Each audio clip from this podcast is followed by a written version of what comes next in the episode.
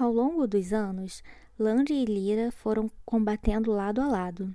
Defenderam Belém de um ataque surpresa, salvando a cidade de um inimigo que os teria suplantado a ambos. Reuniram exércitos e levaram as cidades a reconhecer a necessidade da fidelidade. No correr de longos anos, rechaçaram os inimigos do império. Pessoas que se haviam entorpecido de desespero começaram a sentir avivar-se nelas uma cálida centelha de esperança. Esperavam pela paz e depositavam essas tênues esperanças em Langley.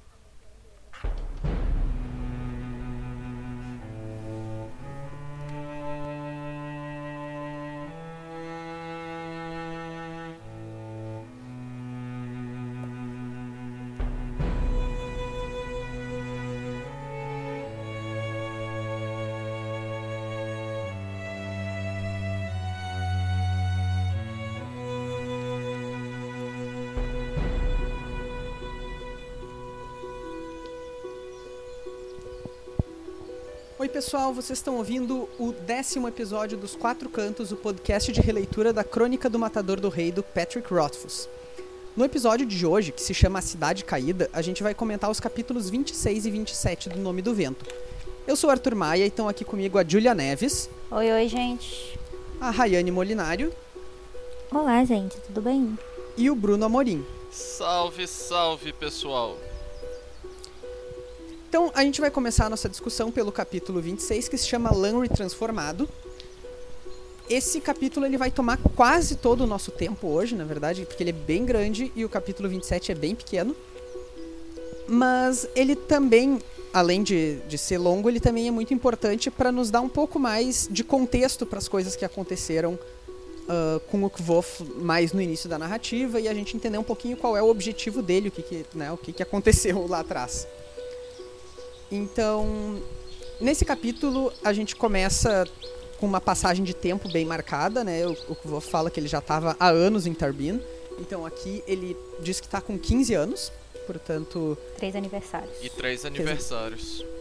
Isso. Então a gente tem que redimensionar um pouco o personagem que a gente tinha. Se antes a gente estava imaginando uma criança de 12, né? Agora a gente está pensando num adolescente. Uhum. Uhum. Que é com quem a gente vai conviver a maior parte do, do livro agora. E que ele explica uma atitude bem que... chatinha dele. Oi? Que explica uma atitude bem chatinha que ele tem, mais pra frente, nesse capítulo ainda, mas que é compreensível, né? É. Um adolescente rebelde e tudo mais. é Os hormônios, galera. Embora eu ache bem pesadinha essa parte. Bem, então ele também comenta sobre como ele estava até então, e ele já tinha falado sobre isso no capítulo anterior, vivendo sem propósito, né? Ele estava vivendo, Ele tava que sobrevivendo, tava né? esperando. É. E aí agora ele usa a metáfora da mente adormecida, e aí agora é o momento em que ele vai se sentir reanimado, é o momento que ele vai se, vai sentir que tem que ainda tem alguma vida para ser vivida, né? Uhum. E é muito interessante que o que vai fazer isso com ele é uma história. A gente já comentou outras vezes o como o Kvof tem essa relação com histórias, é uma coisa muito importante para ele, para a criação e para a identidade dele. E a gente também já comentou sobre como isso é um tema central dos dois livros, não só para o Kvof, mas para o leitor, a gente entender a relação entre história e realidades, mito, e, né, essas, Uhum. essas relações. E é muito interessante que o que vai reviver ele, basicamente, é uma história. No início desse capítulo, então, o Wolf comenta um pouco com a gente que ele descobre que tem umas meninas lá no porão do Trappist dizendo que tem um cara que tá contando histórias. E Sim. se tu disser uma história que ele não conhece, ele te dá dinheiro, né? É um vintém, né? Isso. E o Wolf fica louco pra ir pra lá, não só pelo dinheiro, mas também pelas histórias, porque é alguma coisa que tá mobiliza ele de alguma maneira. Ele passa o Só- dia pensando nisso, né? O que é muito engraçado. Toda hora ele fala, ah, mas que história eu falaria? Que história Uhum. eu pediria, né? E ele não, só que ele não pode ir pra lá a princípio, né? Uhum. Porque lá é o lugar onde mora o Pike, que foi aquele menino que. Um dos meninos que deu uma surra nele no primeiro dia, quebrou o alaúde e tal. Então. Ele se sente. Ele tem medo de ir pra lá porque depois, nesses últimos três anos aí, ele já tinha Aprontado. conseguido algumas vinganças, né? É. E que vingança, né? Vamos combinar. É, Tem uma hora que ele diz, eu achei que ele ia pegar fogo. É, Que eu explodir. Achei, achei que ele ia explodir isso. Pegar fogo, ele pegou, né? pra isso. É, Carinhosa. É. pegou fogo. Eu devo dizer Ele pegar Kvof é fogo, ele pegou. Aham. ele Mas, achou que ele ia explodir, mas não aconteceu. Pessoa Não foi Droga. esperava. fofa e carinhosa. decepcionante. né? Decepcionante. Poxa, pai. Parece eu nas aulas de química da escola. Quando você queria ver as coisas explodindo, na verdade o que você via era um monte de C ligado, né? Aham. C com H. É. Bem, de qualquer maneira, então, o Pike. É, Tem, tem uma passagem que eu acho muito interessante aqui, que é quando o Kvof vai lá no. Ele encontra o lugar onde o Pike se escondia, sabendo que era exatamente como o lugar que o Kvof se escondia, né? Uhum. E aí é muito interessante como ele sabia pelo que procurar. Porque de alguma maneira ele sentia identificação com esse menino. Ele sabia que ia ter alguma recordação, ia ter algum objeto que ia ser um objeto de carinho, né? Sim. Que no caso do pai que era um cavalinho, né? Uma coisinha assim. É, com barbante. Isso. E aí ele. Ele sabia que aquilo ali era uma coisa que ia destruir o menino se ele prejudicasse, assim como ele foi destruído quando quebraram o alaúde.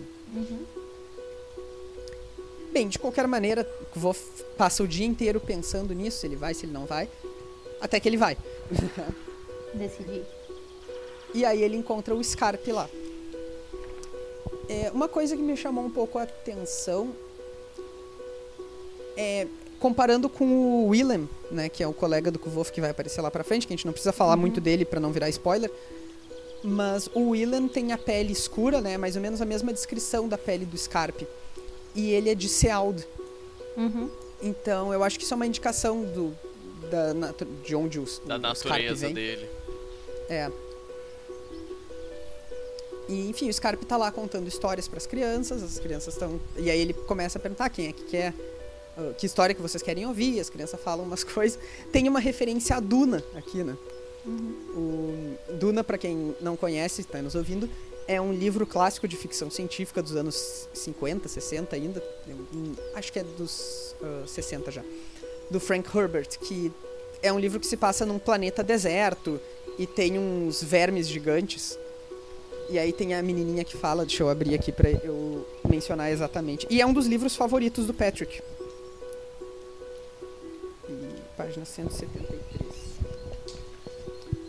Aqui, ah, tem uma menina que pede uma história que é: Eu quero ouvir uma história das terras secas dos- além dos montes tempestuosos, das cobras de areia que saem do chão feito tubarões, e dos homens secos que se escondem embaixo das dunas e bebem sangue de gente em vez de água. E isso tá lá no Duna. Então o Patrick tá fazendo uma brincadeirinha Legal, aqui, né? né? Aham. Uma Ele faz homenagem uma- até, né? Sim, sim, claro. É, Ele faz uma homenagem também ao Martin lá no conto do Bast também, que ele fala o inverno está chegando, né? Então tem. Talvez a gente tem vari, tenham várias dessas coisas que a gente ainda não achou, mas. ah, São coisas que Enfim, ele sempre tem- passam É, que até que ele escondeu, numa né? primeira É. lida. uhum, é. Sim, eu só fui perceber isso na- agora, eu acho. É que nem eu de com qualquer- a Tenácia na- no episódio anterior. É.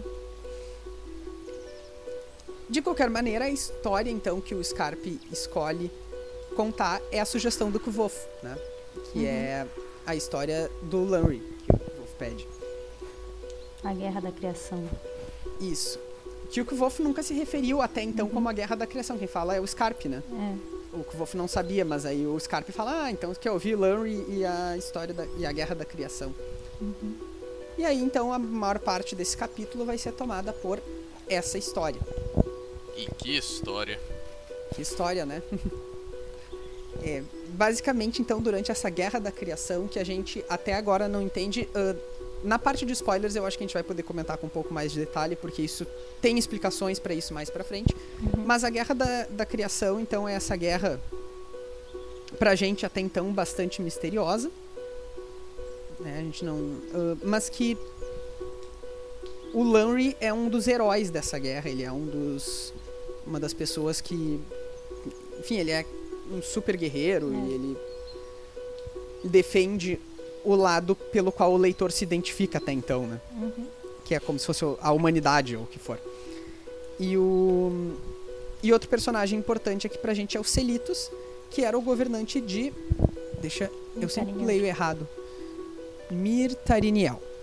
Eu sempre troco umas vogais quando eu falo em voz alta. Eu sempre troco e falo Tir Mira- Miraniel, que parece mais Senhor dos Anéis do que Nome do Vento. Eu sempre boto um Zá no meio, é, fica muito doido, mas enfim. Ah, então o Celitos é o governante dessa cidade e no momento tem ela e mais seis, ou ela e mais sete? Ela e mais seis, né? Mais seis. Ela e mais É, seis cidades, cidades. que são as cidades restantes até então. E enquanto ela, essa cidade não caía, o Lanry e a esposa dele, a Lyra, estavam lutando, né, por elas. Eles eram os heróis É dessas, lado a lado. né? Uhum. Ali, o Lanry era um grande guerreiro e a Lyra era uma grande nomeadora. Então ela controlava os, os nomes, né? Sabia os nomes das coisas e isso tornava ela muito poderosa. E Até os Celitos também. e É, os os Celitos Celitos também, é. Uhum. Até que, durante a batalha de Dresden Tor, né? É isso? É, batalha de Dresden Tor, ah, o Lanry morre. Ou não? Não, Sim, não. tan- Não, Não, não, ele não. morre. Essa é, a, essa é a batalha que ele. que ele. derrota uma criatura e tranca ela atrás das portas de pedra. Ah, é, uma, cri- uma criatura escamosa, né? Parece escamas de ferro negro, assim. Isso, mas eu acho que mesmo assim é aqui que ele morre. É também. nessa que ele morre. É ele nessa, morre nessa. Desculpem, gente. o- Aham, é isso aí. tá, então ele morre. E daí. É tanta história, tanta morte que. É. Pior que eu li, eu reli duas vezes esse capítulo pra preparar. O Mas ele é episódio. muito denso, esse capítulo. Tem É, muita né? coisa. É. Tem muita coisa. E, enfim. E aí o Lanry morre, então, nessa batalha, na batalha de Dresden Tor. Depois de derrotar uma criatura que ele tranca atrás das portas de pedra. Que é. né, não, a gente não tem nenhum spoiler a respeito disso, a gente só sabe que as portas de pedra é o nome do terceiro livro. né, Então, Uhum. Tan, tan, tan. possivelmente tem alguma coisa aí. De qualquer maneira, a Lyra chama o nome do, do Lanry pra reviver ele, né? E depois de tentar algumas vezes, ela consegue. Uhum.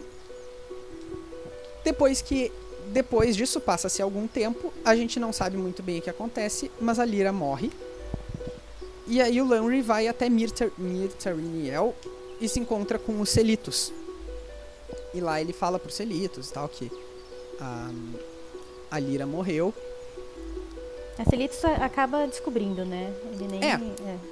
É, ele não chega a falar, o Celitos fica tipo, hum, aconteceu alguma coisa, né? Daí ele faz cara de triste, daí ele entende qual foi a situação. Mas o que acontece então é que eles vão conversando e tal, e o Lanry menciona o quanto ele, depois de revivido, não conseguia morrer de novo. E ele Uhum. tava. ten- A tentativa Tava dele era preso, né? reviver ela. É, ele, ele tinha que viver sem ela, o que pra ele era insuportável. Mas ele também não conseguia morrer. Ele até morre, de mas ele maneira foi- volta. Ele É. tinha até uma esperança que Celitos pudesse ajudar ele, né? Porque era um Isso. grande nomeador, né? Aí ele Isso, até ele- fala, olha, até posso te matar durante uma, três horas aí. Depois você volta, meu filho. E é exatamente né, esse o problema que o, o Lanry enfrenta e ele tá muito amargo. Ah, tem uma coisa que o Celitos fala que me deixa pensando bastante no, no Kot, né, no, no Kvolf de hoje em dia, que tem uma frase que é as paixões levam homens bons à insensatez. Sim. Uhum. Né? Não sei até que ponto a gente encontra um paralelo aí sobre o que pode ter acontecido nesse... Que levou o, o Kot a, a cometer insensatez, como diz a espada dele, e tá lá recluso e tal. Mas... Enfim, então o Lanry, ele ataca os Celitos, ele petrifica ele, né? Uhum. Ele deixa ele Isso. parado por um Que tempo. até fi- ele fica meio assustado, né? Com o poder de Lanry. Pois é, ele de era alguma maneira... De alguma maneira ele virou, né? E a gente não sabe como. Ele, de alguma maneira, ele se fortaleceu muito entre as últimas vezes que eles se viram Uhum. e a gente não tem a menor ideia de como isso pode Como. ter acontecido. Mas, enfim, E mesmo ele sendo tão poderoso, ele não conseguiu chamar a Lyra de volta, que é o que ele queria quando ele começou a procurar, a tentar, né? A aprender, isso é o que ele diz. Sim. E a maldição que o, Celitos bota nele, né, de, de volta. Então tem a ver com. Cadê aqui? Não, é, então primeiro ele vai petrifi- petrificar os Celitos e vai destruir, né? A cidade. E vai toda. destruir a cidade. É, É, por foi- eu pulei um pedaço. Pulou um pedaço Um leve pedacinho. Que bom que Que vocês estão me é- salvando aqui, porque eu tô todo perdido já. Me atrapalhei aqui, né? Na Que aí é o porquê que explica o porquê que, que os Celitos vai e lança essa maldição, esse. Não sei, acho que é maldição mesmo. nele. É, é a grande explica- maldição. Enfim, o, o Lanry ele tá muito amargo, ele tem, tem uma conversa bem depressiva, né? Meio Do Thanos. tipo, Uhum. a gente não. É um Thanos? Oi? É um Thanos? É, ele tá numa coisa meio tipo, ah, tem que matar todo mundo, porque esse mundo aqui É. não tem alegria, então. Bora morrer. Melhor, Bora tô salvando as pessoas. Só, e uma coisa muito interessante é que o Lanry ele ficou privado. Ele foi levado à loucura completa, assim, essa crueldade completa, porque ele foi privado das quatro portas da mente, né? Ele fala em algum momento que ele não conseguia dormir. Ele. É na página 179 isso aqui, peraí. Bem na troca. Ele diz o seguinte. Ah, Perdi o troço. Nem- nenhuma porta é capaz de barrar a minha passagem. Está tudo perdido para mim. Nem Lira, nem a doce figura do sono, nem o abençoado esquecimento. Até a loucura foge ao meu alcance. A própria morte é uma porta aberta para o meu poder. Ele cita exatamente as quatro, As quatro portas. Quatro portas. Então, tem esse paralelo muito evidente aqui, né? E o que, que acontece com alguém quando é negado a essas pessoas as quatro portas? Ele entra numa depressão completa e ele decide que é mais fácil, sei lá, matar essa cidade aqui. Destruir tudo. É, entra naquele. O num- propósito dele é esse. Oi, desculpa, Rai. Não, o propósito dele passa a ser só destruir tudo. Acabou, então. Não tem mais, não precisa mais existir nada. né? Mundo, cidade, pra quê? Não, vamos acabar com tudo isso aqui. É, é. E é, Que que eu ia falar também, ele acaba entrando numa. Apesar dele ser privado da porta da loucura, é meio que um pouco do que ele entra, né? Ele entra numa loucura pra. com uma sede de sangue assim. que só quer levar tudo. Vamos. É, na verdade, eu, eu acho que não é que a porta tá barrada pra ele, eu acho que é porque ele já ele atravessou todas. Entendeu? Então ele tá além disso, ele tá, Hum, ele tá além da morte, além da. Ele não vai dormir mais, ele não vai. Já tá mais do que louco, entendeu? É uma coisa assim que extrapolou os limites da- das portas. Aham. é, eu acho que loucura aqui, nesse sentido, né, o que, que ele, porque ele diz que a loucura foi negada a ele. A loucura, nesse sentido, seria uma loucura talvez mais inocente de não compreender a realidade. Uhum. E o problema dele é que ele tá compreendendo demais. Entendeu? Ele, o problema dele é que ele não não é que ele ele não tá conseguindo se iludir com nada. Aham. E por isso que eu, eu acho que é o sentido da porta até a loucura me foi negada, entendeu? Faz sentido. Bem, de qualquer maneira, aí os Celitos então bota uma uma maldição de volta nele, né? E aí nessa maldição de volta, o Lanry ele eu quero ler o trecho perfeito aqui porque o Celitos fala exatamente. Aqui. Esta é minha maldição sobre ti, que teu rosto permaneça eternamente na sombra, negro como as torres derrubadas da minha amada Mirta Liniel. Esta é a minha maldição sobre ti, que o teu próprio nome se volte contra ti, para que não tenhas paz. Esta é a minha maldição sobre ti e sobre todos aqueles que te seguirem, que ela perdure até o fim do mundo, e até o aleu cair do céu, anônimo. Então, o rosto dele se torna de fato coberto de sombras e ele some, né? E aí esse é o fim da história. E é interessante porque isso traz também um pouco do da história de Telo, né? É? É que o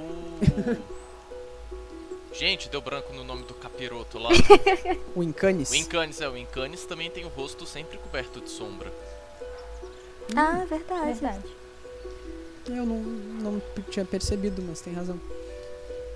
Então, E tem esse jogo entre os dois aí você aí tipo, considerando que a gente pensa que a história de Telo vem antes da de Lanri ou a de Lanri antes da de Telo, dependendo de como você coloca isso, você tem aí um joguinho em que um pode ter se tornado o outro, ou um acaba é, entrando no lugar do outro.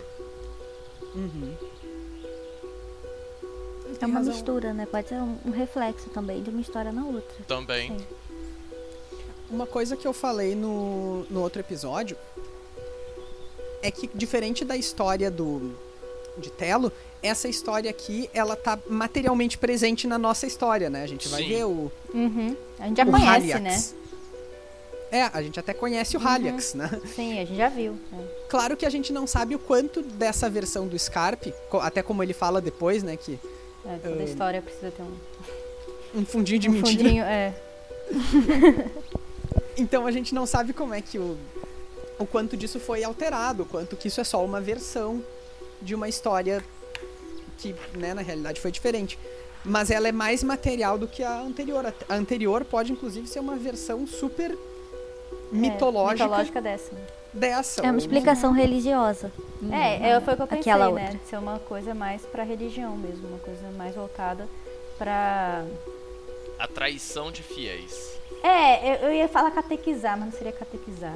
É É, pra atrair fiéis, É. né? Mas seria por aí. É, seria mais. Vocês entenderam o, o sentido que eu queria dar? Uhum. Até porque a gente não tem. Eu, eu não sei então, se. Nessa analogia que o Bruno fez, de alguma maneira o Celitos se ligaria ao Incanis, mas eu acho que não, né? Ao Incanis, perdão, ao, ao Telo. Mas eu acho que não necessariamente. Então talvez a gente não tenha a mesma figura, não seja a mesma história, e eu acho que não é mesmo. Uhum. É, ou então, às vezes, Lanri e Aliax sejam. se- Mesmo sendo a mesma pessoa, Lanri pode ser Telo e. E Incanis o Aliax, quando ele transforma, sei lá. É Uhum. uma. Viajada total na maionese aqui. É, mas é que a relação entre essas duas histórias, na verdade, a gente tá partindo de só um elemento. Só Sim. que é um elemento gritante demais pra ser ignorado. Uhum. Uhum. Então, como é que a gente vai conseguir ligar elas é muito difícil fazer de uma maneira razoável, né? A gente tá. Ainda mais agora, ideias. assim, que foi meio que jogado na nossa cara e a gente. Eita. É porque assim, também podem ser duas versões da mesma história ou podem ser é, duas histórias sobre a mesma pessoa que aconteceu em momentos diferentes. Tem muito disso, não tem como, Aham. como a gente ia saber. É, a gente não tá propondo, e a gente nem teria como propor, sem ser completamente maluco, uma relação, assim, uma super mega teoria que vai, né? Uhum. Que a gente tá Que liga uma coisa a outra, mas. fazendo é levantando possibilidades mesmo. E, e agora que o Bruno atentou isso, eu acho que a gente tem mesmo que levantar possibilidades, porque Se algum ouvinte tiver alguma teoria, mande é pra verdade, gente. nos ajudem. É, Uma outra coisa que tem durante essa história que, na verdade, é uma omissão que me chama muito a atenção, é que não é dito o que aconteceu com a Lyra. Sim. Uhum. Eu fico me perguntando isso também. O, o Celitos pergunta, o Larry faz cara de triste, e ele dá como respondido, mas não tá respondido. É. É, um- Será que ela realmente morreu? é, E mesmo se ela morreu, como ela morreu? Porque ninguém sabe. Ninguém sabe. Tipo, a mulher era famosa também. Simplesmente. Será que Lanry Morreu que e ninguém matou? É, Uhum. e começou a ter muitos boatos também sobre ela, que ela adoeceu, que ela morreu, que ela. Né? Então ninguém sabe exatamente o que aconteceu mesmo com ela. E o Lanry até fala que, embora tem- ele tenha sido vítima de traição, a morte da Lyra tá nas mãos dele. Uhum. Eu acho Será- que foi meio um sacrifício, mas eu não, não posso afirmar, claro, né? Isso aqui é. Sacrifício Coisa que vem pra na minha ele cabeça. conseguir o poder dele. Pra ele voltar, não, né? eu acho que talvez. foi pra ele voltar. Isso. Pode ser meio que também. É, eu drenou penso o dela. É. É. Essa, essa frase dele sobre traição e culpa me lembra de novo muito do Coach. Uhum. Ele, ele foi traído, ele diz, né? Mas ao mesmo tempo ele também ele bota sobre si a responsabilidade sobre que- a tragédia dele. Uhum. Uhum. Até porque até brinco que o Chandriano agora tem cabelos vermelhos, né? Sim, sim. Podemos, né, associar aí que tem relação com a história real. Né? É, talvez ele e o Haliak sejam mais parecidos do que É. Que a eles gente acham. espera. É. É, mais alguma coisa sobre a história? Tem o, o nome, né, dos, dos nomeadores mais poderosos, pelo menos de É. acordo com os É, o Selitos. que a gente volta a escutar depois de muito tempo. que É, é o tem. Alep, né? É, tem o Ele, Aleph, que ele, o ele, Iax, é, ele próprio. É, Celitos. é, E a Lira. É, O Aleph. E esse. Diga, diga. Não, e esse Yax, não sei como que, é que se- que se fala isso em inglês. Yax, não sei. E a X, vamos lá. Isso. Haliax, Como? É. Ah, Haliax. É, tem, tem metade do nome Haliax aqui, né? Uhum. É, eu pensei na, na historinha, na outra historinha. É, a história da Lua. Da, da lua, É, isso. vamos, vamos falar disso Do depois. aguarde, aguarde. Mas não pode. Mas não posso falar aqui. É. Não, mas é pra só prestar atenção nesses nomes, né? É, Isso. É, acho que é uma coisa que a gente tem que atentar. É, se tem uma coisa que o Patrick já mostrou pra gente, é que ele não dá um nome à toa. Sim. Uhum. Sempre que aparece um nomezinho, é porque tem alguma coisa que ele aplicou aí. é, ou pelo menos na- nessas coisas mais misteriosas e mitológicas, assim, elas estão muitíssimo ligadas. Sim. Uhum.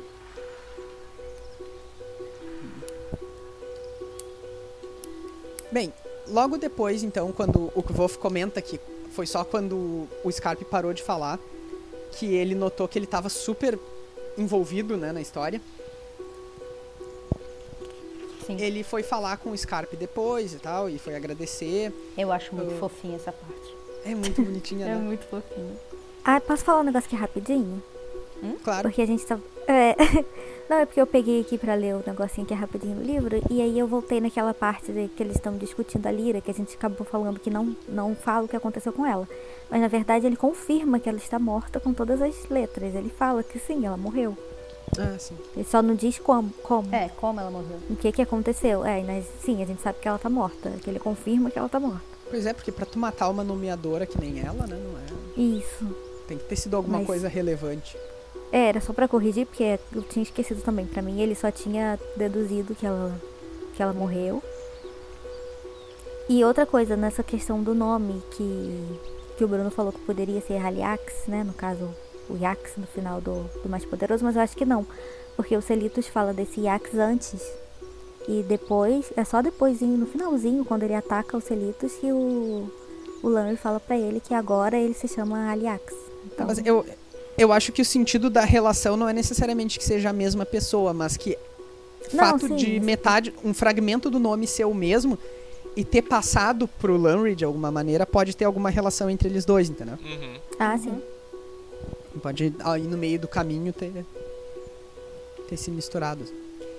Enfim. Ah, Mas mas era só isso mesmo que eu ia falar, desculpa interromper. E lembrando que eu, como eu acabei de mencionar um pouco mais cedo, né? O Lanry ãh, aparentemente fortaleceu a nomeação que ele não tinha. Sim.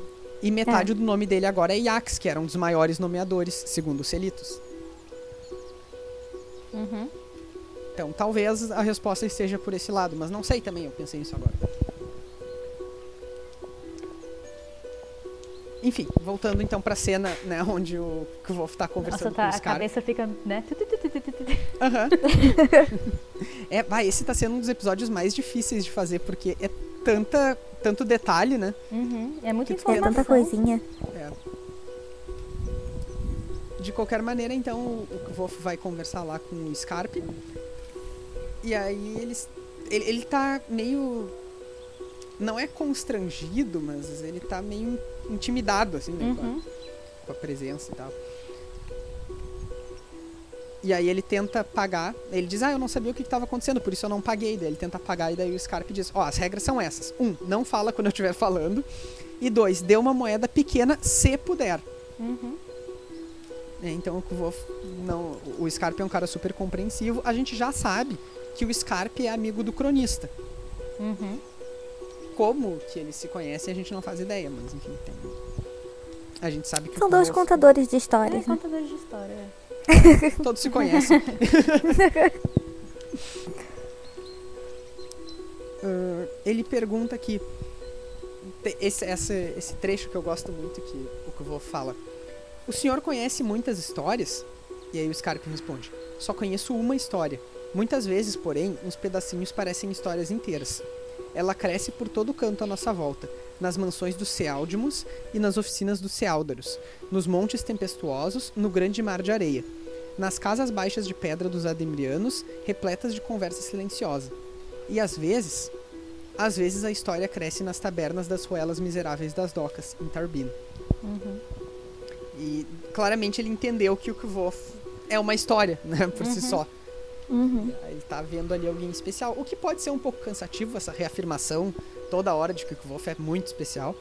Mas nesse caso eu acho que ficou muito bonito, assim. Mas e ele. É, o Patrick ele sempre trata de um jeito diferente, né? Porque é, livros normalmente eles tratam tipo assim, ah, eu sou assim.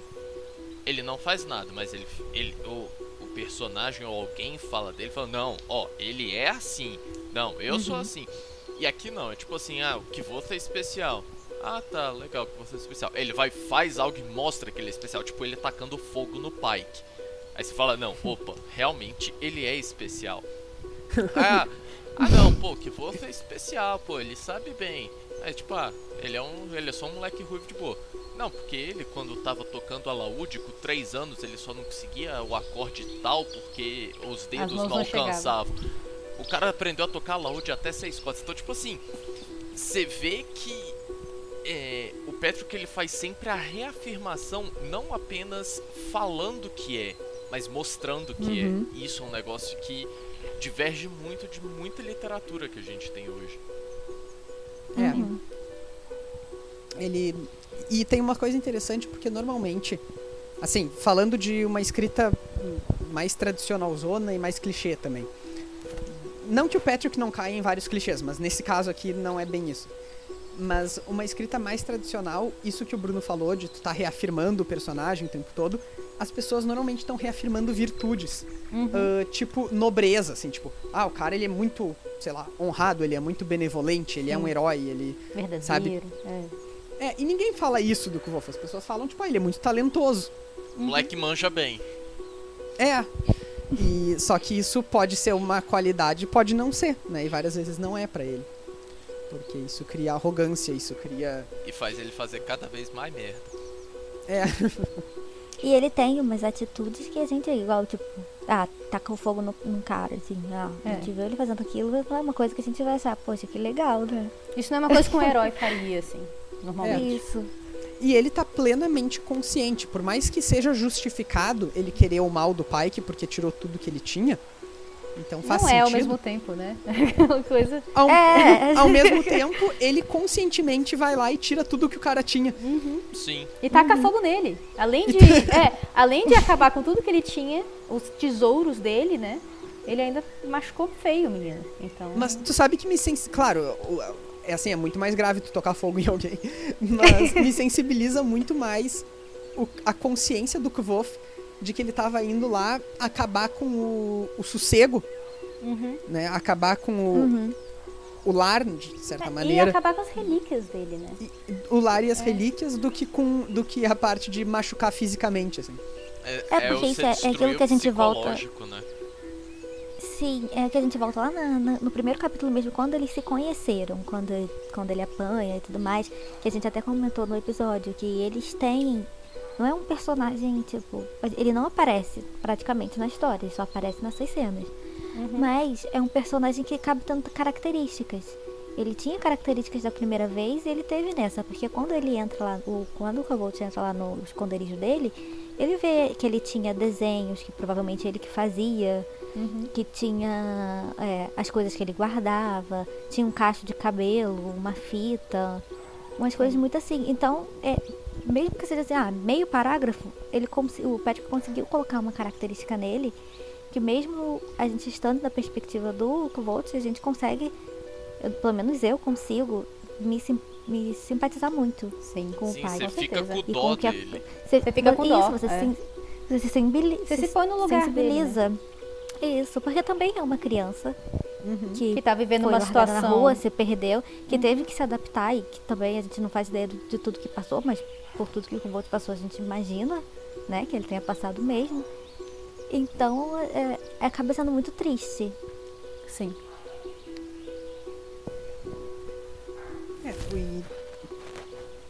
Bem, logo depois disso, então, nessa mesma conversa né, com o Scarpe, o que eu vou falar um pouquinho sobre. Uh, ele pergunta se aquela história era de verdade, e daí o Scarpe dá aquela respostinha dele que não existe boa história que não toque na verdade. Há tanta verdade aqui quanto em qualquer outro lugar, eu acho. É uma pena, porque. Ah, não, isso é... eu perdi o que eu queria. ah, tá, tá, tá. Desculpem, ignorem o que eu li agora. É isso aqui, ó. Todas as histórias são verdadeiras, mas essa realmente aconteceu, se é isso que você quer saber. Mais ou menos. É preciso ser um pouquinho mentiroso para contar uma história direito. O excesso de verdade confunde os fatos. O excesso de franqueza nos faz soar insinceros. E aí o que o Wolf responde? Meu pai dizia a mesma coisa. Legal. De novo, a gente está tocando na temática histórias aqui, como uhum. é que a gente conta histórias. E a gente não pode esquecer que a gente está lendo uma história que está sendo contada também. Sim. Uhum. Né, o que o Wolf está contando isso aqui pro Divan. História dentro de história que tem uma história dentro da história. é. Então, dentro da história que o, o está contando. Vai ter. Ele diz uhum. isso. Ele, ele faz questão de dizer que é preciso ser um pouquinho mentiroso para contar uma história direito. Então. Que é uma coisa que a gente vê no livro todo, né? Que, é, que entra naquela questão também de como a notícia, a informação chega nas pessoas e, e como realmente aconteceu. Que geralmente é mais floreado, né? Uma coisa mais heróica ou mais vilanesca. E às vezes o que aconteceu é uma coisa bem mais simples. Uhum, uhum. Tipo, não, ah, a cidade foi destruída, tudo bem. Mas pode ter acontecido um milhão de coisas. Não necessariamente uma pessoa foi lá e destruiu tudo. Uhum essa passagem aqui é uma passagem que eu não me lembrava quando a gente lá no segundo episódio discutiu a confiabilidade do Kvof. Sim. Porque o que eu uhum. defendi lá é que assim, tá, tudo bem. É claro que ele pode uh, tá desviando e tal, né? Claro que ele. Mas enquanto a gente não consegue encontrar uma inconsistência na história dele e atribuir isso a alguma intenção dele, eu acho que não tem por que a gente ficar desconfiando muito. Uhum. Mas se ele, enquanto narrador, colocou essa frase dentro da história Sim. dele, aí eu acho que a gente tem que abrir o olho bastante. Sim. Então, é, esse é meu. Eu tava meio errado lá atrás. Isso, isso me lembra muito é, um livro chamado A Canção do Sangue, do. Acho que é Anthony Ryan, o nome dele. Sei quem é, nunca li, mas sei qual é. Da trilogia A Sombra do Corvo. Ela tem um. Uhum. Ela, ele trata isso de um jeito muito legal é, primeira vez que eu li, eu achei que eu, começando ela, eu achei muito que eu tava lendo O Nome do Vento também. Porque, tipo assim, ele vai começando com essa ideia de contar a história na primeira, na terceira pessoa e tudo mais. É, no caso dele é de um cara que foi preso, não sei o que. E aí ele começa a contar a história dele. Então, tipo assim, vai pra primeira pessoa muito nessa jogadinha e que nem o Patrick faz. Uhum. Só que no final, é, isso é um spoiler do livro, se alguém vai ler o livro eu peço desculpas. é que tipo assim, no final você descobre que o que está sendo contado pro leitor e o que está sendo contado pra quem ele está contando a história dele são duas coisas distintas. Que ele vai dando. Ele vai conversando e tal. Aí você descobre isso porque assim, chega uma hora que ele pega e começa a dar diversos detalhes de um ponto da história. E, e você, como leitor, você tem todos os detalhes daquilo que aconteceu. Aí passa pro ponto em terceira pessoa, essa pessoa que está conversando com ele, que está contando a história, vira para ele e fala assim: Ah, mas e o que, que aconteceu em tal canto? Ah, nada demais. Aí você para, você dá aquela olhada assim, tipo, aham. ok. Então eu me, eu me pergunto se o Patrick também não tá brincando um pouco com isso, do tipo. Tá brincando com a gente até, né? É, ou com a Sim. gente ou com, é. com o cronista. Tipo, ah, pra gente a gente tá tendo toda a história e o cronista é. Quando a gente vê ao final do terceiro livro de. Que o Patrick já falou que terão. Que isso é só um primeiro arco. Então, tipo assim, em livros futuros a gente vê que a história do Kvoth, como foi contada pro cronista, é diferente daquilo que a gente recebeu ou então se ele tá simplesmente zoando com todo mundo.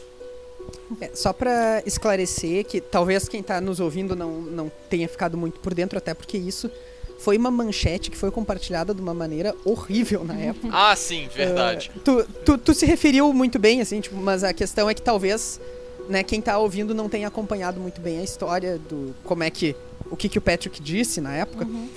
Uh, ele fez uma, ele tava num painel e aí ele fez uma brincadeirinha assim dizendo: "Ah, eu sou o único autor que, que convenceu os leitores a lerem um prólogo de 10 mil palavras."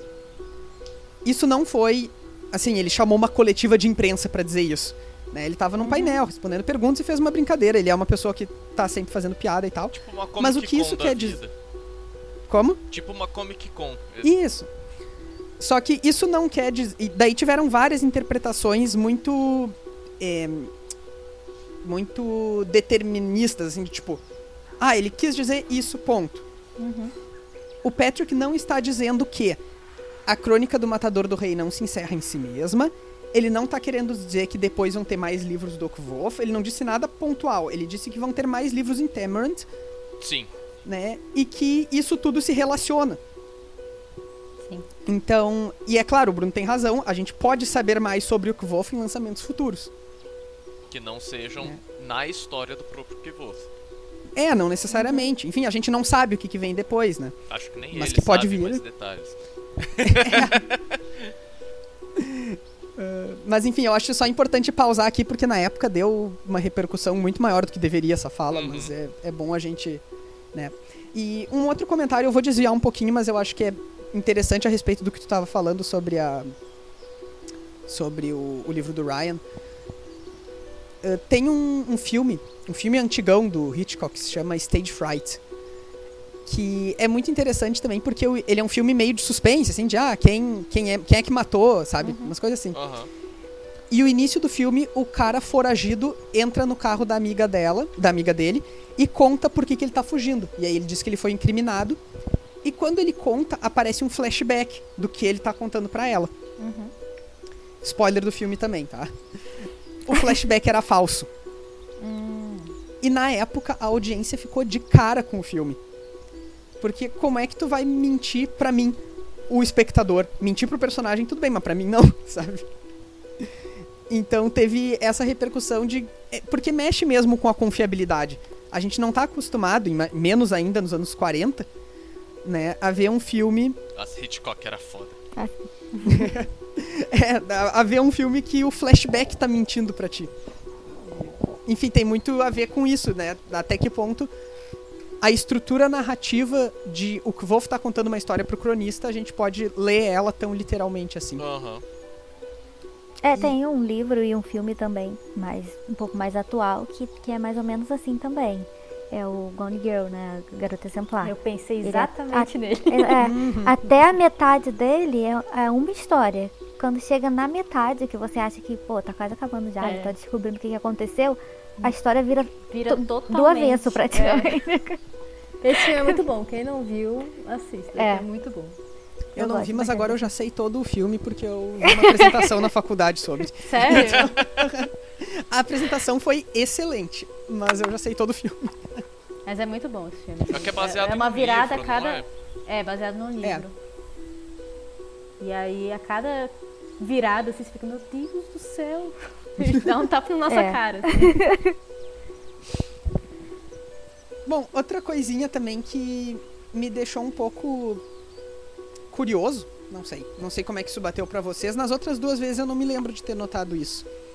Mas aqui a cena teve um sei lá, ela bateu um pouco diferente pra mim. Que é o Kvolf tá conversando com o Scarpe durante todo esse tempo e o Scarpe ele é um ele é muito simpático, mas ele é um pouquinho sarcástico, né? Quando ele fala essas coisas, tipo, ah, toda, tem que ser um pouquinho mentiroso e tal. E aí no final, o Kvof diz: Mal mencionei um tumulto de emoções confusas. O pai mencionou o pai dele, no caso. Um tumulto de emoções confusas brotou dentro de mim. Só ao ver os olhos de Scarpe me seguindo foi que me dei conta de que estava recuando, de costas para a saída, nervoso. Parei e me forcei a virar e sair para porta fora. Estarei aqui, se puder, o Kvof diz. E aí ele diz de novo, ele tá contando a história, ele diz: "Ouvi o sorriso dele, ou- ouvi o sorriso na voz dele atrás de mim. Eu sei." Eu sempre li isso de uma maneira mais terna, assim. Do tipo, o Scarpe quer que aquele menino perdido esteja ali. Ao quem ele se afeiçoou tanto. Dessa vez, porém, ah, vindo depois de alguns sarcasmos pontuais, eu também achei meio creepy, assim, meio assustador. Meio, talvez, sugestivo esse sorriso, sabe? De, tipo, criando algum suspense. Ah, claro que a gente não sabe muita coisa sobre o Scarpe ainda, mas isso aí me deixou com uma pulguinha, sabe? Aham. Até que... Sim, mas já Claro é um que- personagem que já foi. é, um personagem já foi mencionado, né? Na Uhum. história, a gente já ouviu o nome dele. Então. É, a gente sabe que, sei lá, não é uma super traição porque o Kvof gosta dele, Sim. tanto que ele fala com o cronista. Mas me pareceu talvez um sorriso com uma segunda intenção, assim. Uhum. Uma- é, parece uma coisa meio que tipo de atrair mesmo. Uhum, é, Assim, exatamente. ele fala, ele fala um eu sei com uma certeza, tipo assim, ah, ele vai voltar e ele vai. Ele sabe que ele vai voltar porque ele falou o suficiente pra, pra, É. pra ele querer voltar. É, que ele fica Exatamente. curioso. Bem, e assim a gente encerra então o capítulo 26.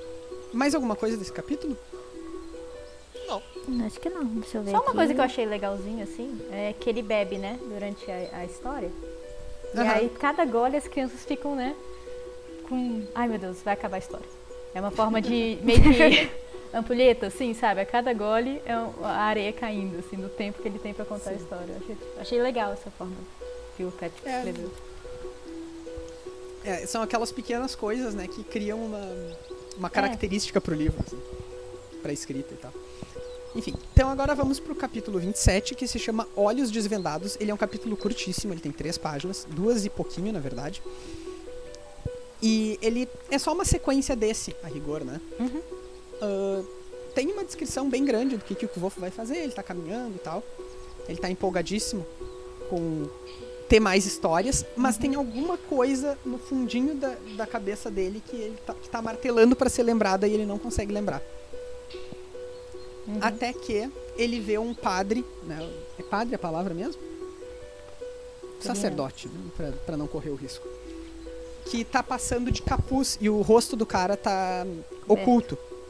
Coberto, isso. Ele não consegue ver, tá como se fosse um rosto em sombras. E aí ele lembra da história, né, do, do Scarpe, que o Haliax é amaldiçoado pra ficar com o rosto em sombras. E ele também se lembra do rosto em sombras que o Haliax, que matou os pais dele, tinha. Uhum. E aí, então, isso é, é essa grande epifania que ele tem nesse momento. Né? E aí ele até brinca, né? Ele fala assim, ah, vocês que estão ouvindo a história já perceberam, mas... Já, já É, perceberam. mas é. lembra que a minha mente estava meio adormecida há três anos. Então, pra mim, foi muito mais difícil me lembrar disso. Porque a gente faz associação, acho que na hora, né? Quando a gente tá lendo. Sim. Então, Sim. É, você vê o nome e você já lembra, mas realmente, ele. Ele não lembra. Ele fazia questão de não lembrar, né? sim. É. E no final desse capítulo, então, ele volta a ter um objetivo, ele volta a ter alguma coisa movendo ele, né? Pra justamente tirar ele desse estado de só sobrevivência que ele tava em Tarbina esse tempo todo. E esse objetivo dele, ele até diz que, tipo, ah, eu nem poderia esperar me vingar, mas eu quero saber a verdade. Uhum. E isso, na minha leitura, é também uma espécie dessa necessidade do Kvof por histórias. Por querer saber, por querer entender a sua própria história, né? Entender no que, que ele tá metido ali. Uhum. O que que. Qual foi a história que cruzou o caminho dele de verdade? né? E. Enfim, comentários desse capítulo vocês têm?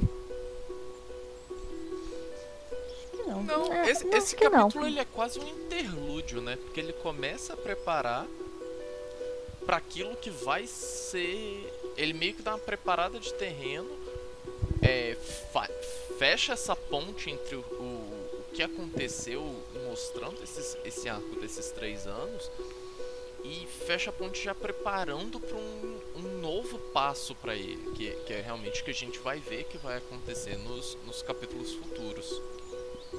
Uhum. A única coisa que me chama atenção nesse capítulo mesmo é, essa, é esse mesmo questionamento que ele faz. Tipo assim, ele não, não, não tem nem esperança de se vingar, de conseguir matar o cara, até porque pela história o cara não morre. Então, como que, que vai vencer uma pessoa, sei lá? uma A pessoa, sei. coisa. Assim. É. é. É uma coisa, sim, que você realmente não consegue imaginar como que, que vai se dar isso. Então, é. Ele quer só entender mesmo. O que aconteceu, por quê. Porque assim, ele sabe que foi porque a família dele, os pais dele estavam procurando a história, né? E aí a gente sabe que de acordo com a história do capítulo anterior, é, o nome dele, do, do Lang, no caso, ia se voltar contra ele, algo assim. Uhum. A gente não sabe também como exatamente isso funciona. E acho que é só isso que me chama a atenção nesse capítulo, porque eu fico me perguntando a mesma coisa, né? Como que vai resolver isso? Bem, então a gente fechando essa nossa conversa sobre o capítulo 27, sem spoilers, agora a gente vai entrar então na nossa sessão de spoilers liberados. Então, se vocês não querem saber o que, que acontece no resto do Nome do Vento, no Temor do Sábio, ah, no, na novela da Auri, no Conto do Bast e no Old Holy, e eventualmente em outras Coisas outros possíveis spoilers. é, e, e outros possíveis spoilers que o Patrick possa ter dado em outros momentos, né? Não sigam agora, parem exatamente aqui. E agora vamos voltar então pro capítulo 26, recheadíssimo de spoilers, né? Eu queria começar fazendo uma pergunta pra vocês. Que eu tenho muito. eh, Vocês talvez nessa altura já saibam que eu sou uma pessoa que especula muito pouco. Assim, eu não consigo fazer muitas teorias sobre coisas. Aham. Mas o Scarpe é um personagem muitíssimo misterioso, né? Sim. Demais. E eu não tenho a menor ideia do que pensar sobre ele. Sabe? Do que que. Como é que ele sabe dessas histórias todas? É. Ah, por que, que ele tá lá? Por que, que ele sorri quando o Kvolf vai embora? O que, que tá acontecendo, sabe? Cara, assim, uma que eu já ouvi e que faz um pouco de sentido é que o Scarpe ele teria um. Ele seria meio que um. um Amir. É, De modo que ele conhece tudo porque ele. ele é, estudou tudo, ele quase que vivenciou tudo, então ele tem esse conhecimento da história por conta do que ele passou. Só que aí, tipo, você cria um personagem com a grandeza toda dessa e você pega e cita ele uma vez, duas vezes. Pois é, uma no coisa que pode. Uma coisa que pode corroborar, mas que não é muito forte também, é só um. né, uma possibilidade, é que o Ktei diz pro Kvolf que ele já teve mais perto do Zamir do que ele imagina, né? Ah, sim. E isso aí nos deixa catando o Zamir no É. livro. É, A gente vai falar de vários outros que po- são possíveis Amir em algum momento. é como aquele aquele cara do Loren lá, que só aparece uma vez também. Sim, sim, o, o Edemahu, aquele, né? É, É, Enfim, a gente tem várias possibilidades de possíveis Amir aí. Talvez até o próprio Lauren. Enfim, tem, a gente pode ir procurando eles no livro e tentando achar indícios. É possível que seja o Scarpe, ao mesmo tempo que eu me pergunto que se fosse isso, talvez a gente já tivesse achado alguma evidência, uhum. né? Porque se o Patrick plantou lá na frente essa dúvida na gente, a gente obviamente vai voltar aos livros pensando nisso. Então ele deve ter deixado pistas que a gente não achou. Mas é possível. Algumas especulações que eu vi sobre isso, eu confesso que eu achei tudo meio doida, tá? Mas eu vou trazer pra gente botar em discussão. Enfim, se tiver algum mérito, talvez a gente encontre aqui. Mas tem isso, né, dele ser um Amir. Tem algumas pessoas. Isso tá na wiki do. Na wiki, na King Killer Fandom Wiki. A Wiki é boa zona. Tem muita coisa legal Ah, ela lá. super me ajuda às vezes pra fazer as relações e tal. Mas, enfim, aqui diz que tem pessoas que suspeitam que o Scarpe seja o Celitos, e aí relacionado como um dos Amir original, né? Sim, já tinha ouvido isso também. É, e outra teoria, essa eu acho bem mais doida, mas diz que o Scarpe seja o Ktei, porque é a partir da revelação que ele faz pro Kvolf que o Kvolf começa a ir atrás do caminho que eventualmente vai criar o caos e Nossa. É, essa eu já achei mais viajada também. É, eu não sei se eu não concordo muito. Não. É, não, a dos Celitos ela é mais comprável, digamos assim. É, ainda que falte muito, né, pra gente. Ah, tem, tem uma. é, Um argumento pra essa dos Celitos aí que eu não consegui decifrar muito bem o que, que, que, que eles querem dizer com isso, mas eles dizem que ah, as pessoas que defendem essa teoria dizem que a linguagem do Scarpe, quando ele tá contando a história do Lanry, pode ser uma evidência. E talvez isso tenha a ver com ele tá. Enfim, ela é uma história que claramente demoniza o Lanry, né? E a gente sabe que não é todo mundo que pensa assim. A Dena, por exemplo, a, a versão que ela tá compondo, Uhum. né, tem outro entendimento. É, que aí também traz pra outra coisa, que é. É só que você falou da Dena e eu lembrei que tem exatamente tem a teoria de que a Dena é. Eu já vi teorias de que ela estaria sendo treinada pelo Chandriano, ela estaria sendo treinada pelo Amir, ou ela, até mesmo ela seria um Chandriano. Um dos Chandrianos.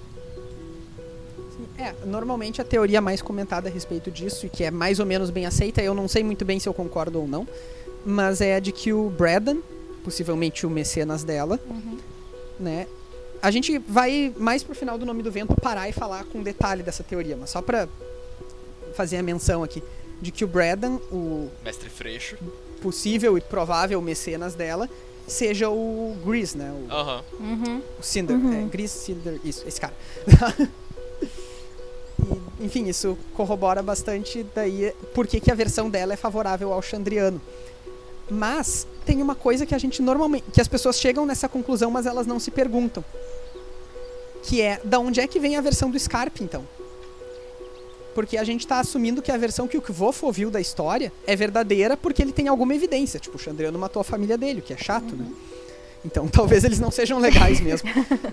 Mas, Mas aí também ele acabou de tacar fogo no garoto, então. Como? Ah, só, só tacou fogo de nada. Quem nunca? horror! Então, talvez ele também não seja muito legal.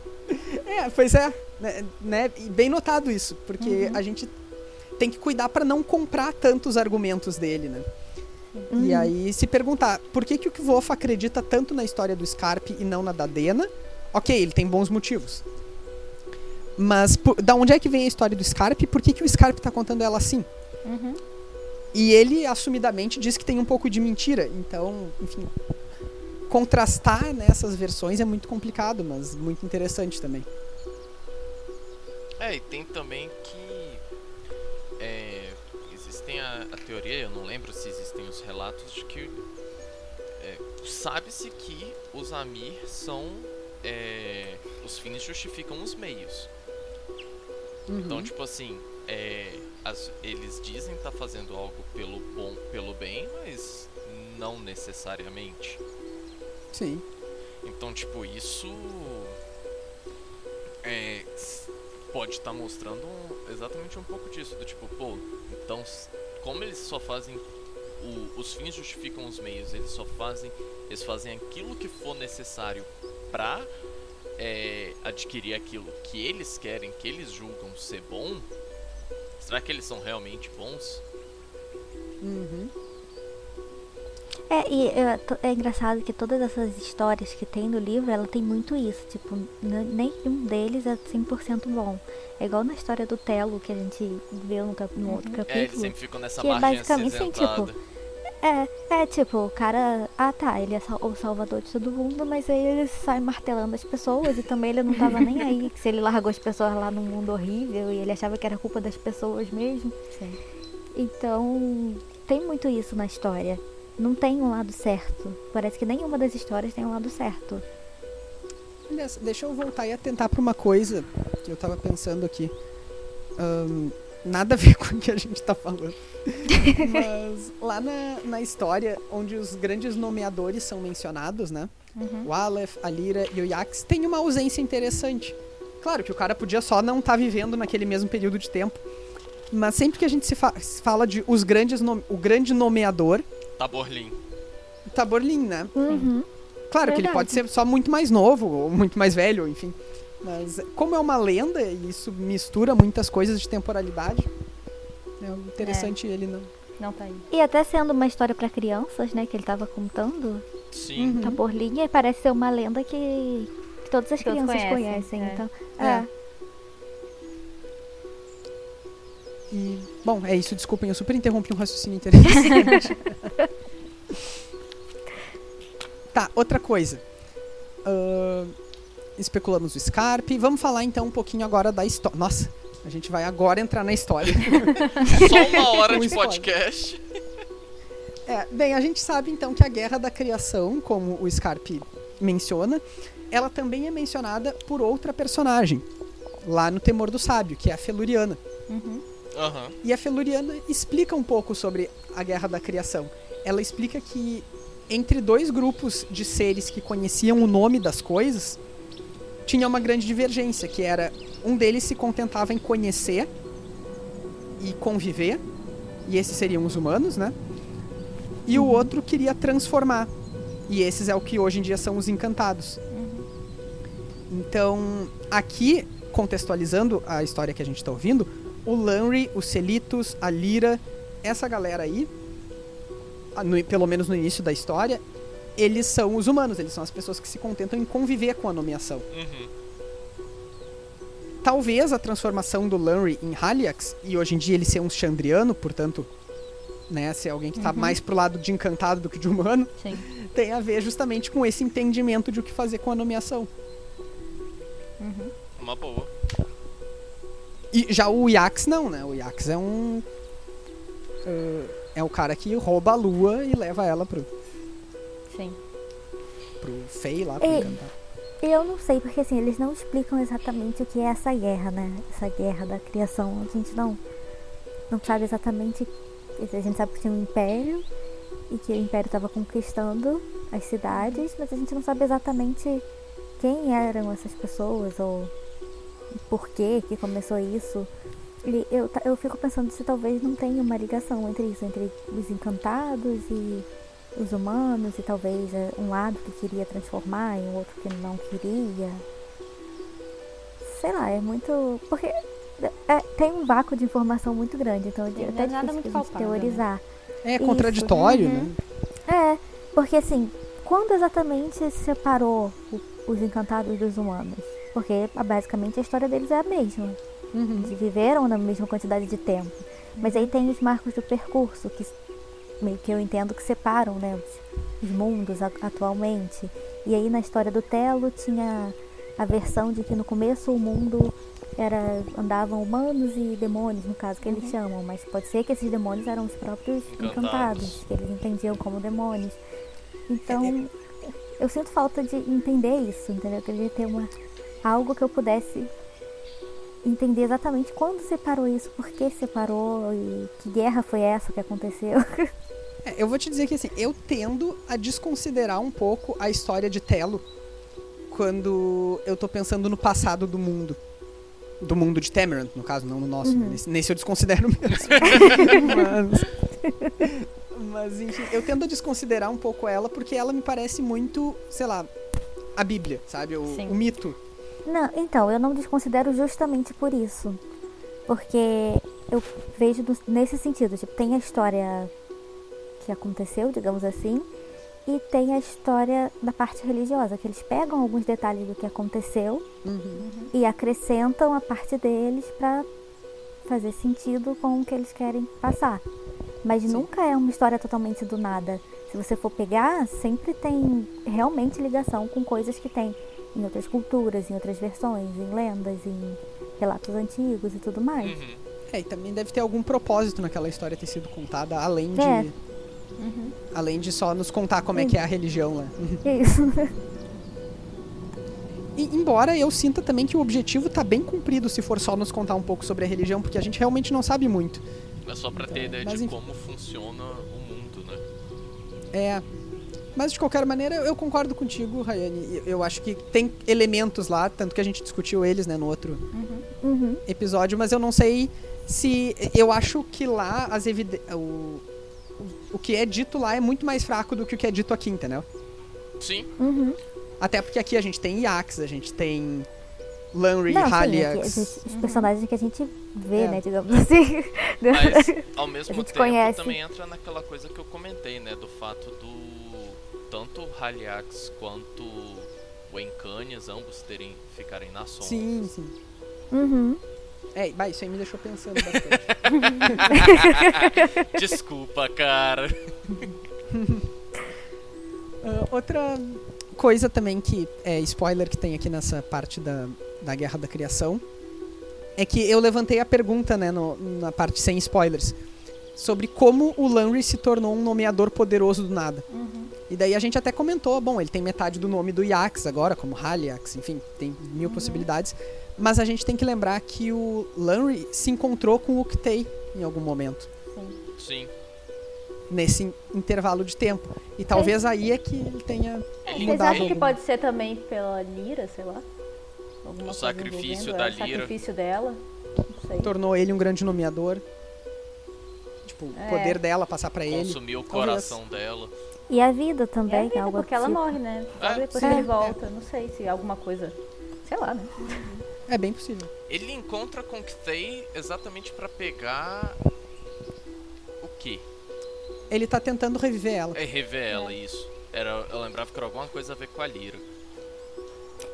É, Então, tava- eu, Vai eu lá, tendo a, con- a concordar com, com a hipótese da Júlia, que é ele, no caso, vamos supor, a vida dela, as habilidades dela passaram pra ele quando ela conseguiu trazê-lo de volta.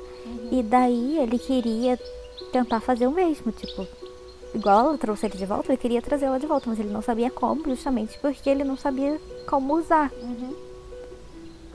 E aí é por isso que ele saiu procurando, mas a- o poder já estava com ele, entendeu? Ele só não sabia exatamente como fazer funcionar. É possível. Faz sentido.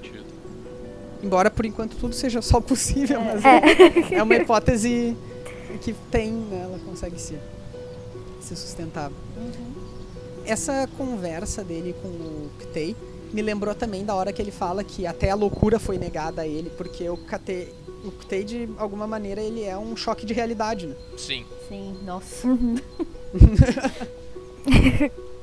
Então o Lanry ele foi obrigado a encarar a realidade, por isso a loucura é negada pra ele.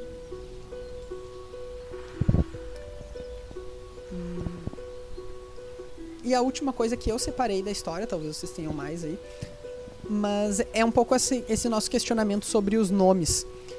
Porque, tá, a gente sabe que as coisas meio que têm um, um verdadeiro nome, né? Tem um nome pelo qual elas são chamadas e tal.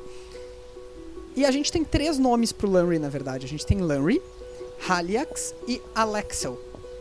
Que é o nome que a Shirin dá lá em Ademri no segundo livro, quando ela fala o nome do E é Chandriano. quando o Baixo se caga de medo.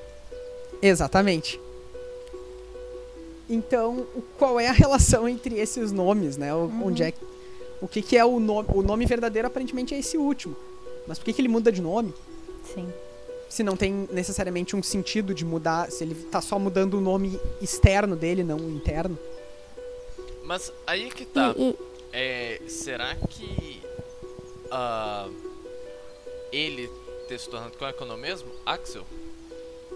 É, ao, Alaxel. Alaxel. Será que, é, na verdade, Alaxel não se tornou o nome dele quando ele se tornou Haliax? Sim, mas então, por que, que ele precisa de. Por que, que ele tem dois novos nomes, entendeu? Não, sim, mas é que nem, por exemplo, a, a Feloriana. Você lembra que quando ele domina, o que domina a Feloriana, ele fala o nome verdadeiro dela.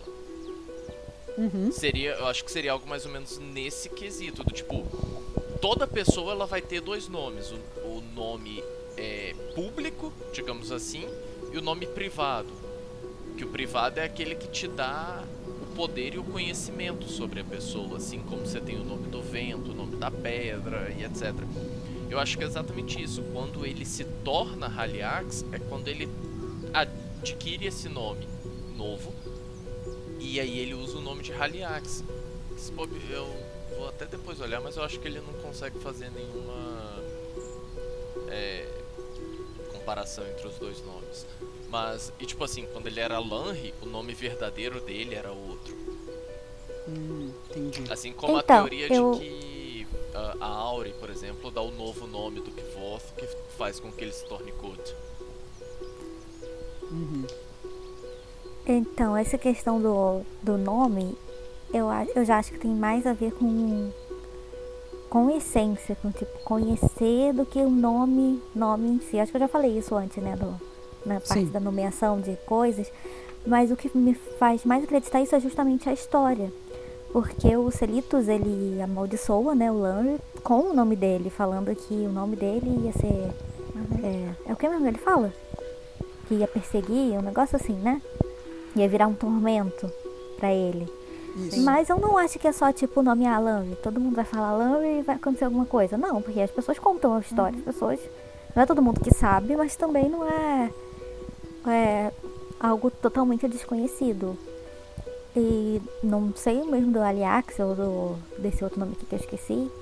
Mas não- nesse, isso, nesse caso, e eu acho que é aí, aí que entra até a parte dos pais do Kvolt, é que assim, quanto mais você vai conhecendo, se aprofundando, É. você vai chegando perto de descobrir esse nome que não é necessariamente um nome, é, é algo que faz parte da pessoa, entendeu? Uhum. Não sei se eu consegui explicar direito, mas Não, eu, eu te entendi. eu te entendi bem, na verdade. Só que ainda assim o que eu fico confuso é com a troca dos nomes. ahn, com a necessidade de trocar o nome. Nome externo, digamos, entendeu? Uhum. É, isso também é- é um pouco esquisitinho, mas é, eu acho que é, a mesma questão do quote, quote e tudo mais. A- acho que a gente tem capacidade, de, a gente no caso, o personagem, e a gente mesmo, não sei, de se adaptar a cada situação, né? Uhum. Então, cada momento daquele é, é um nome diferente que ele tem. Tipo, na primeira fase da vida dele, ele era Lanry porque ele era uma pessoa. Aí depois ele virou Aliax, porque aí ele virou outra pessoa. E aí quando chegou nesse. Como é que é o nome desse aqui? Deixa eu achar. Alexis, não sei. Alaxael. E aí ele Pode nesse chamar de Alex. mundo. É, vamos chamar de Alex, que é mais fácil. mais fácil. então, quando ele virou o Alex, ele tava no mundo dos encantados e tudo mais, digamos assim, é uma outra identidade que ele tinha, entendeu? Porque assim, o Kuvot também quando ele chega lá na. Como é o nome daquela cidade? Que tem as mulheres. A Damon? No, no Isso. Mas já tem. Exato. A Ele ci- também a ganha um é novo Harf, nome né? lá. Isso. Ele também ganha um novo nome lá. Ele recebe um nome novo, né? Então Aham. tem muito isso. É você chega num lugar, às vezes para você aprender ou se adaptar, pode acontece isso. Então nada impede de que quando o o Lanry, Aliax, Alex chegou no, no mundo dos encantados, ele ganhou um novo nome também para fazer parte, né? Da, Uhum. da população e começar a aprender e tudo mais. Que é a mesma coisa que acontece com o Kvots lá. Nessa cidade. Ah, tá, tá um pouco mais palpável, assim, então. Faz mais É, sentido. é, eu Que acho. aí eu, eu, eu acho que pra mim explica também, porque explica porque o Bash tem mais medo desse nome Sim, Sim. do que dos outros. Porque ele conhece por esse. acho que sim. Bom, mais alguma coisa de spoilers no capítulo 26? Ahn, Acho que não, acho que eu só tinha mencionado lá naquele comecinho a parte do, dos nomes dos quatro nomeadores, né? Uhum. Que era Aleph, Lira, Celitos e Yax, que me lembrou o Jax, né? Da, da historinha da lua. Mas acho que a gente Sim, pode sim. comentar Não, esse esse. é. Esse é. Mas aí eu acho que a gente pode comentar no outro que também tem, tem Uhum. isso. É. Acho que é só isso mesmo. Então tá, no capítulo 27 eu só tenho uma. ah, um comentário. O problema é que eu não anotei a página. Como ele só tem três, eu vou conseguir encontrar facilmente. Mas. é uma referência que. O, uma referência que. Eu acho que é o Kvof narrador que faz, não o Kvof ah, menino, né? Uhum. Não, o Kvof, o Kvof tá contando a história aqui. Ele faz uma referência bem disfarçadinha a roubar a lua. Sim. Uhum. Eu tô procurando aqui, eu acho que é bem no fim. Aqui, ó. Ele fala exatamente quando ele tá falando sobre o que que ele. Que nem adianta ele querer se vingar do Chandriano. Ele fala, tipo. Uhum. Mas mesmo que tenha jurado, no fundo eu sabia que isso era impossível. Tarbin me ensinara duramente a ser prático. Matar o Chandriano? Matar Lanry? Como eu poderia sequer começar? Teria mais sorte se tentasse roubar a lua. Então aqui ele tá. Isso é uma, uma uh, referência que a gente só pega quando a gente já conhece o caso da pessoa que Sim. realmente roubou a lua, né? Sim, Sim. Que é o Iax, que estava na Guerra da Criação. que foi mencionado também, né? Foi mencionado agora há pouco. né? Algo mais, pessoal? Não, acho, Acho que, que. Não, acho que só isso. Então, depois de uma hora e quinze. ah, depois, então, desse programa que foi super denso, super cheio, a gente está encerrando por aqui. Pra quem quiser se comunicar com a gente, quiser dar seus, suas sugestões, comentários, elogios, críticas, tudo isso, pode nos encontrar nas redes sociais que a Rayane vai passar para vocês agora. É, se de preferência vocês tiverem teorias também sobre isso que a gente falou que a gente não faz a menor ideia, fiquem à vontade, porque a gente tá aceitando. mas, mas vocês podem encontrar a gente no Facebook, Os Quatro Cantos, no Twitter, que é os quatro numeral cantos, e no e-mail também, que é podcast os quatro cantos, tudo por extenso, arroba gmail.com. E no, nos programas, no Spotify, no SoundCloud, é, a gente ainda está tentando algumas outras plataformas que vocês sempre acabam pedindo. A gente está vendo um jeito de conseguir hum, colocar os episódios nessas novas plataformas e esperamos conseguir o mais rápido possível. Ah, e tem o Instagram também, né? Que é os quatro também numeral cantos. É a mesma É o podcast, os quatro cantos. Ah, é o podcast. tem também. podcast. Então tem podcast, os quatro numeral cantos. Mas também vai estar E é tudo na isso. descrição, eu acho, né? Sim. É, sempre tá lá na descrição. É porque acaba que eu sempre digo que eu vou anotar isso pra falar pra vocês, mas eu nunca anoto. É, deixa eu só falar uma coisa sobre isso que a Rayane mencionou sobre as plataformas. A gente já entrou em várias, tá? A gente, eu sei que todo mundo quer que o programa esteja na sua plataforma favorita e que tem todo o direito de pedir. É um pouquinho lento só o processo, tá? Então a gente vai entrando aos pouquinhos nas que a gente ainda não tá. Tem algumas que tu só consegue tentar depois de ter tantos episódios. Tem outras que tu não consegue achar onde é que tá o botão lá pra tu se inscrever. então, vai entrando aos pouquinhos, tá? Não parem de nos incomodar com isso, É, porque a gente tem que, porque- tem que ir fazendo mesmo. E é Isso. isso aí. A gente Se vai não for pro episódio que vem, vai ser pro outro, e é isso, aí. Isso. Conforme vocês vão mandando, a gente vai conhecendo e descobrindo até, É, porque A gente não sabe muitas a gente não sabia que existia e você- conforme vocês foram falando, a gente foi procurar. Então, continuem mandando.